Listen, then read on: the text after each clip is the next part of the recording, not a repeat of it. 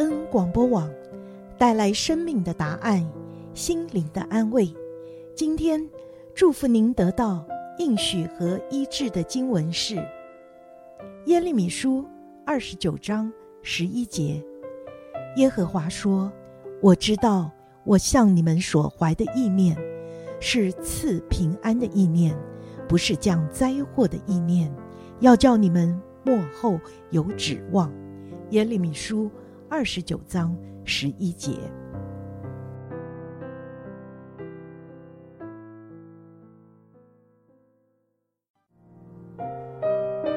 听众朋友，欢迎收听贝恩视窗。贝恩视窗盼望为您打开心灵的视野，带您走遍世界，珍爱世人，将您的祝福带向远方。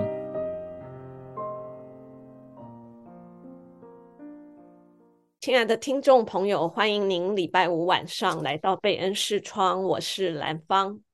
我是林菊。啊，我们今天真的非常的高兴，要跟听众朋友来分享这个姐妹的故事啊。那这是一个中国的姐妹啊，那这个姐妹呢，她是出生在差不多清朝末年那个时候啊。大家都知道，在清朝末年，其实当时的中国妇女的社会地位相对来讲比较低，也是整个文文化环境里面受到这个封建思想的一些约束啊，所以那个时候重男轻女的观念比较盛行，在整个传统的家庭结构当中呢，女子受教育也是非常的有限的，一般女子就是在家里学习一些家务啊，所以能够。受教育的人很少，但是我们今天所要讲的这个姐妹呢，她因为出生在一个牧师的家庭，她在她小的时候能够受到一个很好的教育，而她自己也是能够抓住机会，在整个这个受教育的过程，能够在这个好像有这样机会之后，在她的生命当中呢，真的是活出一个非常丰盛的生命来哦。那我们今天要来讲这个姐妹的故事。这个姐妹，她的名字叫做周觉蔚。那她是在杭州担任了教会学校弘道女中的校长有二十二年之久。她也把自己的青春年华献给了这个弘道女中。那周觉妹呢？她是在一九零三年出生的哈。然后刚兰芳有提到，她的爸爸是牧师啊，家里有六个弟兄姐妹啊，所以她从小也都是有被送到学校念书啊。念完小学以后呢，啊，她也进到弘道女校去学习，那也从那里毕业哈。那后来她有在学校任教一年以后呢，她就考上了上海。沪江大学去读教育学系哈，那他也学钢琴啊，所以在他大学毕业以后呢，他有到这个俊德女子中学去做校长啊，有做了四年的校长。那我们知道他毕业的这个弘道女校是杭州蛮有名气的一个教会学校哈。啊，在一八四四年的时候呢，啊，是美国的基督教浸礼会啊的传教士到宁波去啊建立的哈啊，就是宣教士在那边建立教会，也设立学校。啊，那它的前身呢是有三个教会女校，最后合在一起，最后在民国元年的时候。合并那时候才叫做弘道女校。那这个女校呢，有中学，有高中，也有初小，还有幼稚园哈。那前面几任校长呢，都是宣教士哈，都是外籍宣教士。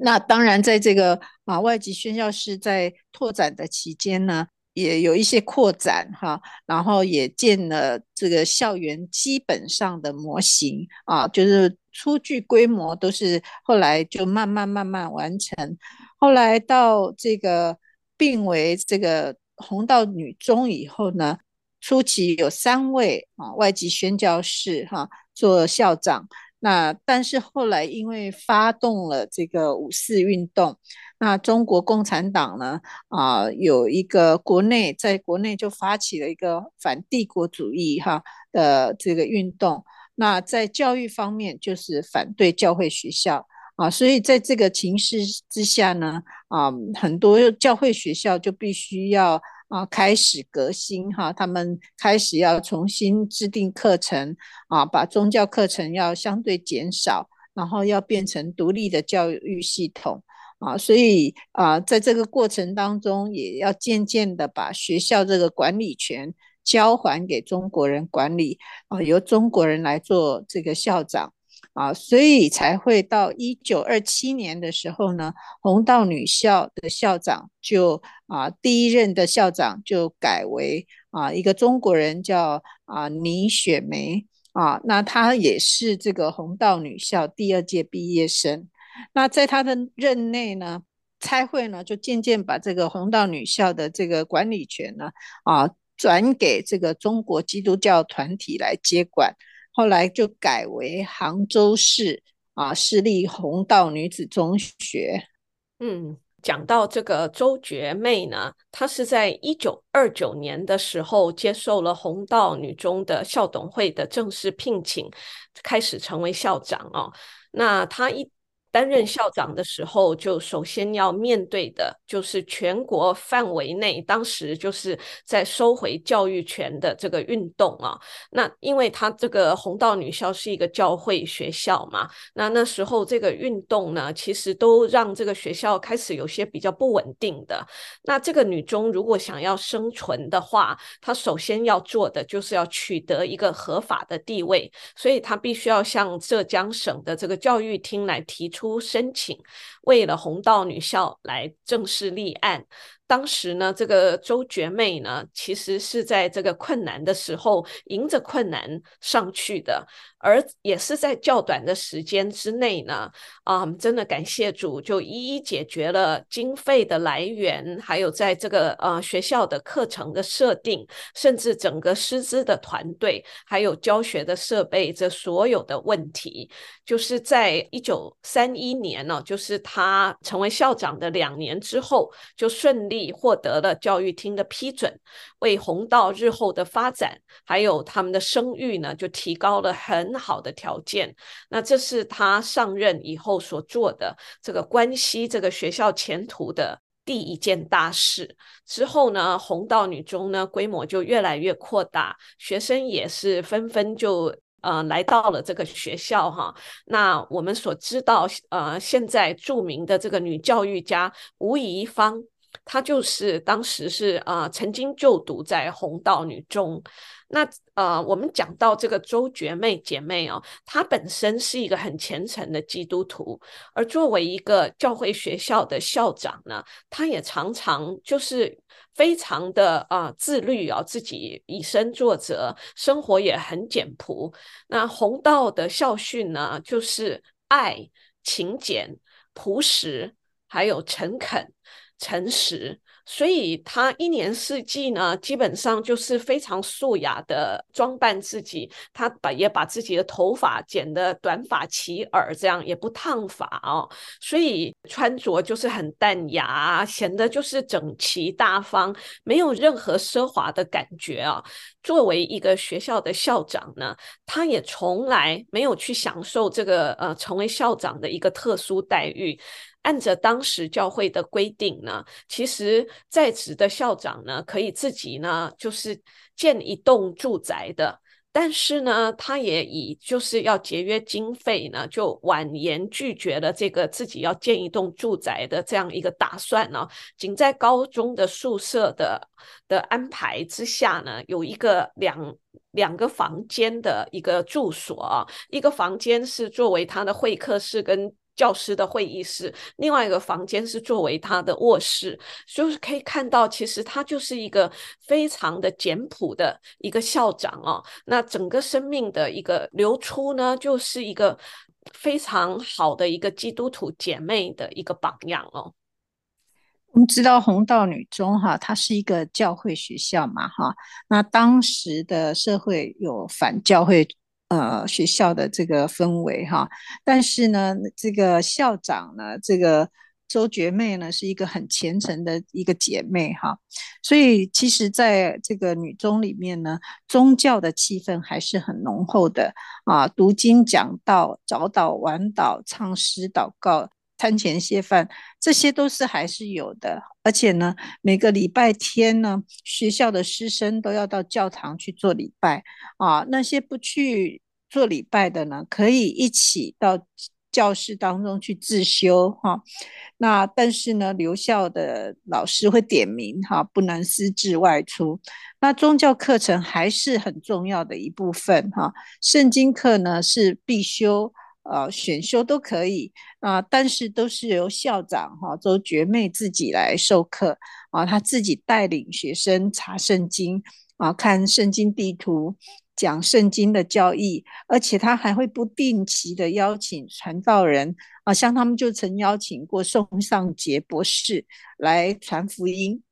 那他也鼓励学生课余的时候去参加团契的活动哈。那虽然他是学校，虽然他是基督徒，但是他并不是啊、呃，就是拘泥在这些宗教课或是宗教的活动哈。他还很注重这个有特色的办学啊，所以他会利用他是教会学校的这个条件哈，对学生。有这些英语啊、音乐方面的培养，特别是课外活动啊，所以体育活动就是这个红道女中一个很重要的课外活动啊，也是他们学校的一个特色。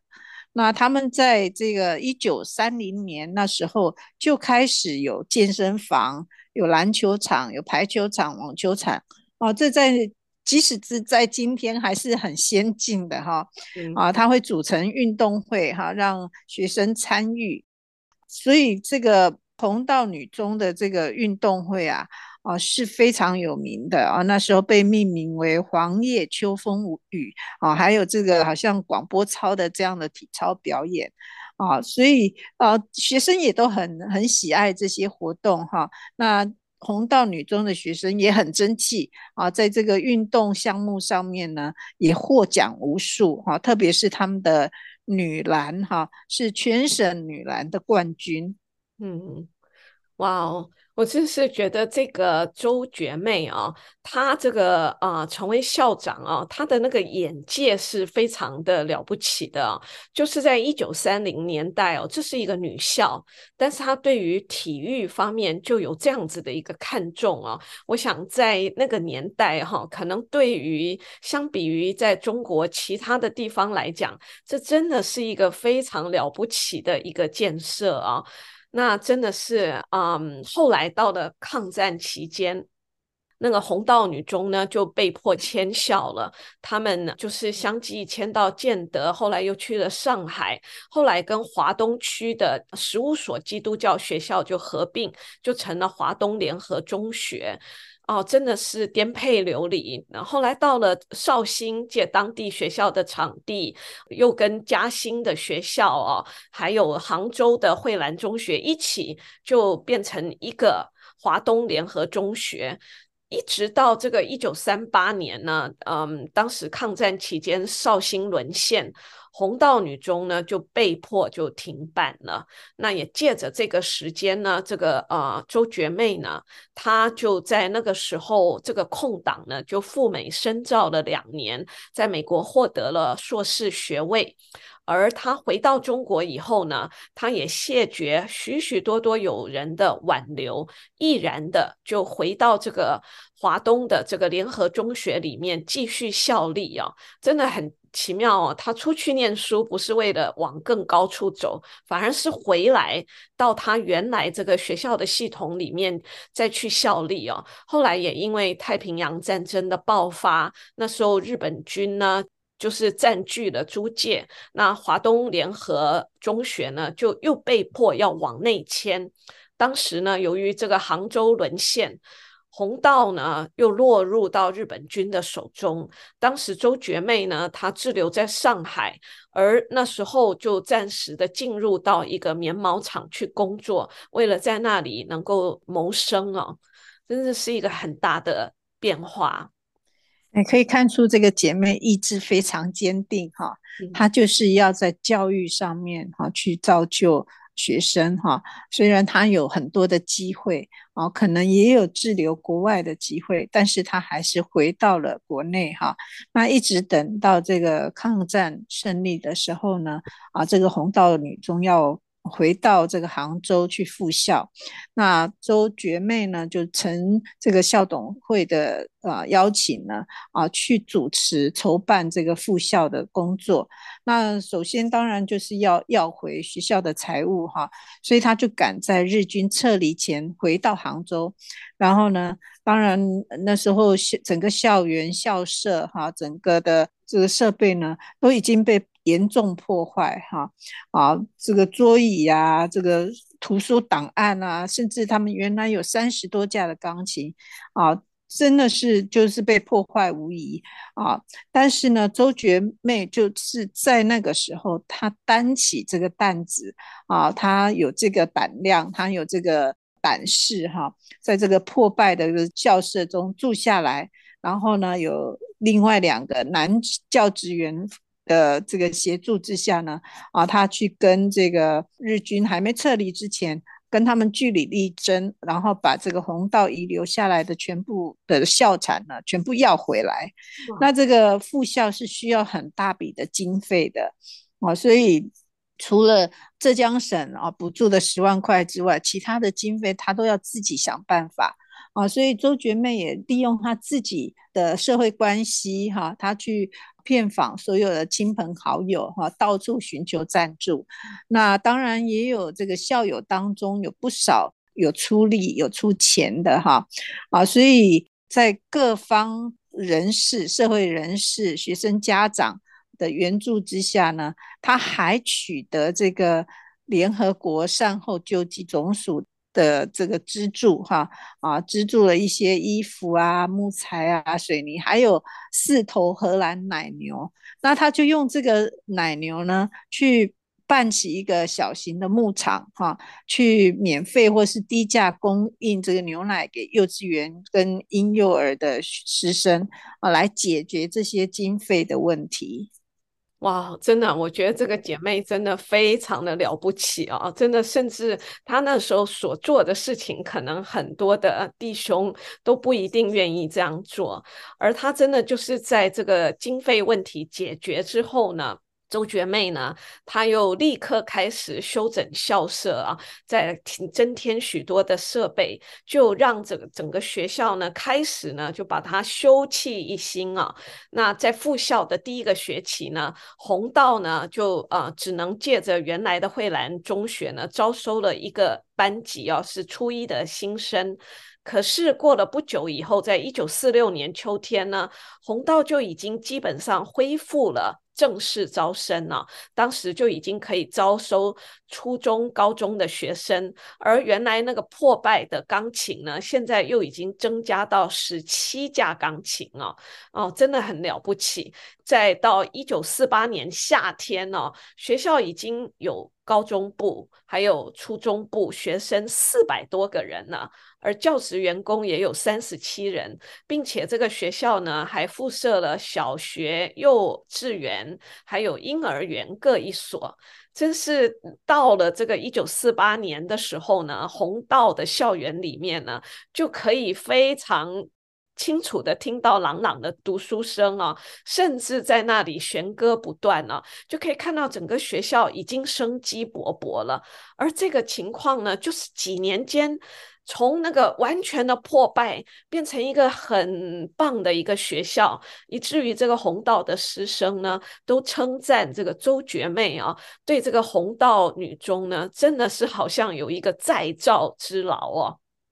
嗯，那除了这个在数人数上哈，或者是在硬体上的恢复哈，其实周觉妹她自己很清楚哈啊，这个教育的本质哈，她知道要让这个中学这个弘道中学呢可以立足在这个教育界，要把它办好，最重要的是教师团队啊，她想要找一班志同道合啊，可以一起。融入与共的这个得力助手，那他就去啊、很多名牌教会所办的大学啊，国立的好大学，跟美国回来的这些啊学士、硕士啊或者是博士，他就在那边来延揽这些人才，那就靠着这样子呢，形成了一支教师队伍。这样子的一个团队呢，就渐渐的让这个弘道中学呢，在当地得到社会的认可跟好评。那当然，学生家长也非常的信任他们。那他更是利用教会学校的有利条件啊，真的是要把弘道办成是有自己特色的学校，因为它是教会学校啊，所以他可以啊用这个外籍老师啊来教英文啊，在当时。不过是在现在已经算是非常前卫的一个做法了哈啊，这些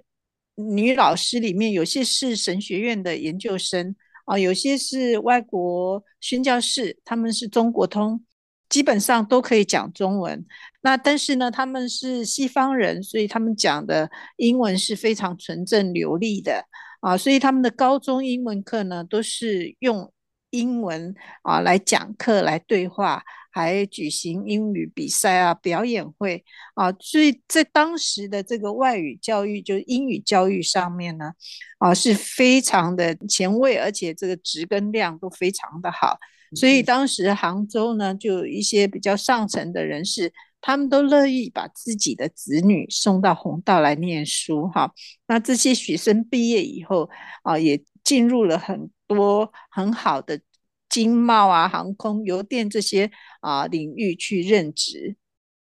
哇哦，真是了不起啊！那虽然呢，这个周觉妹呢，她在这个设课程设计上是这么的前卫，但是呢，其实弘道女中还有另外一个特点呢，就是还设了家政课啊。所以这些孩子呢，从初一到高三呢，家政老师的系统呢，就是他们就是传授这个环境布置，甚至就是让他们学习服装的裁剪缝。纫还有中西的饮食餐点呢、还有日常的烹调啊，甚至还有这个餐桌礼仪呀、啊儿童教养，甚至医药卫生等等方面的知识。为了这学生能够毕业后呢，他们呢不只是在外面呢可以有很好的工作，在家里面，他们不管是理家或者是交际，或者是真的是胜任做家庭主妇呢，就创造出非常好的条件。除此之外呢，弘道呢还继续保持着那个优良的体育传统啊。特别在一九四六年、四七年的这个浙江省运动会上呢，弘道女中呢，他们还得到两届的这个篮球冠军，甚至还获得当时蒋夫人宋美龄女士赠送的纪念品啊。而在这个之外呢，这个他们的脚踏车比赛，还有呃全省的童军。大赛啊，这些红道也都获得了冠军。高中部的学生还代表了当时参加全国第七届的运动会哦，所以可说是在各方面方方面面呢，周觉妹呢就是带领学生呢各方面的学习，真的都是做到尽善尽美哦。这个姐妹哈，周觉妹，她为了办好这个教育。啊，办好红道女中这个这个教育呢，她可以说是呕心沥血啊，把自己一切都奉献了给这个教育事业啊。那到了一九四八年，我们知道那时候有国共内战了哈，那中共呢可能也有派人私下进入他们的师资队伍啊，一直到这个一九四九年建国以后呢。啊，那中共教育部就只是要对杭州各中等学校进行调整，那所以红道女中呢，在一九四九年啊就撤销了高中部，并入这个惠兰女中，后来呢又把国中部并入这个杭女中，啊，所以到了一九五一年呢，周觉妹就。因为身体的原因，其实她也看到，在这个啊、这个环境之下呢，她很难再做些什么，所以她就辞去了这个弘道校长的职位，那转到一个中文啊中学去教英文。那一九五二年的时候呢，啊，当时有四十年历史的弘道女中就正式停办了，啊，就并入浙江省的杭州女子学校。所以从一九二九年秋季开始，一直到杭州解放，哈，这个周觉妹是弘道女中任期最长的一个校长。前后大概有二十年之久啊，在这个过程当中哈，我们刚也提过，他经历了抗战啊、内迁啊，也经历了国共内战啊，非常的艰辛哈。但是在这个过程当中，他都为这个教育。摆上了他全部的身心，哈，跟弘道的师生共体时间。那他的晚年呢？其实啊，我们很少看到有什么记录啊。我们知道说他在一九五二年辞去了教职，回到上海，到一家香料厂工作，然后呢。啊，两年后，他有到北京恩典院进修一年。啊，在五十年代的中期呢，他回到苏州，跟他的嫂嫂、姐姐一起生活。但是因为他的历史背景、跟他的环境、跟他的背景，在文革之后呢，啊，他的待遇才得到恢复。才从苏州回到上海，啊，其实他一直到二零零五年的二月，啊，他很平静地离开这世上，享年一百零三岁。那他一生都没有嫁人，啊，他把他一生的青春，把他的才干，把他的能力都奉献给了这个弘道中学的这个教育事业，啊，真的可以看到。这个姐妹是非常的能干，也非常的坚定，哈，心智非常的坚定啊，对主的忠心跟她的敬业呢，也获得了所有同仁、她的学生的尊敬跟赞扬啊。她用她的一生在神给她的岗位上，她是服侍主。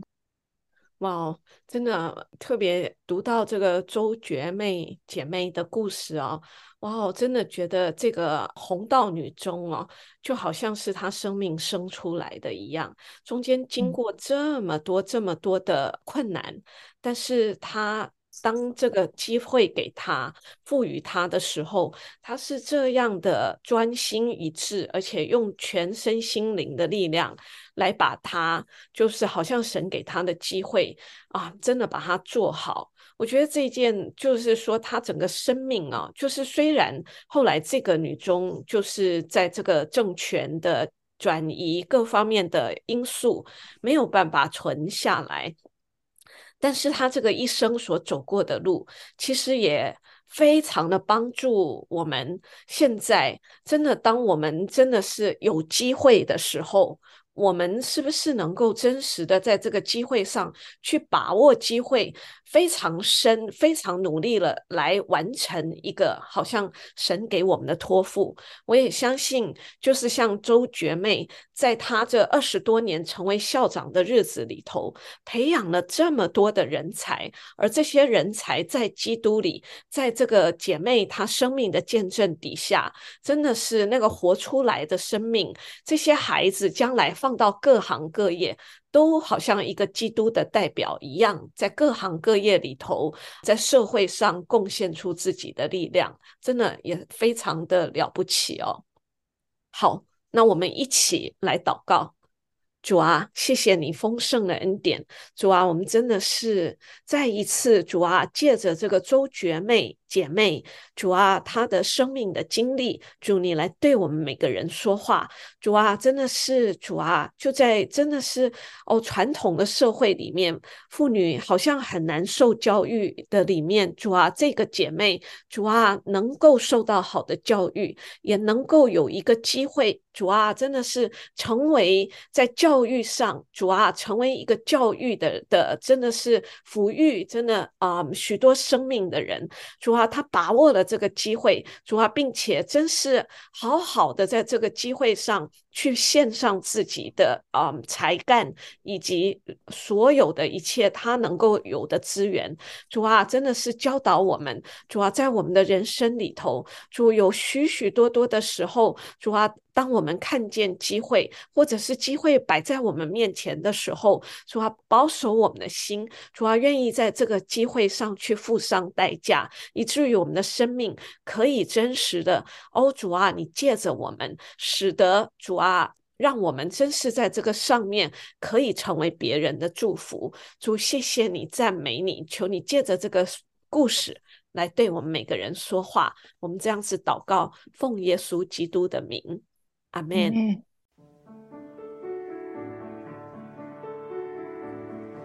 贝恩视窗是在 FM 九十六点一，每个星期五的晚上八点半到九点播出。我们的联络网址是 triple w d p m radio dot org slash friday two。我们下星期五空中再会。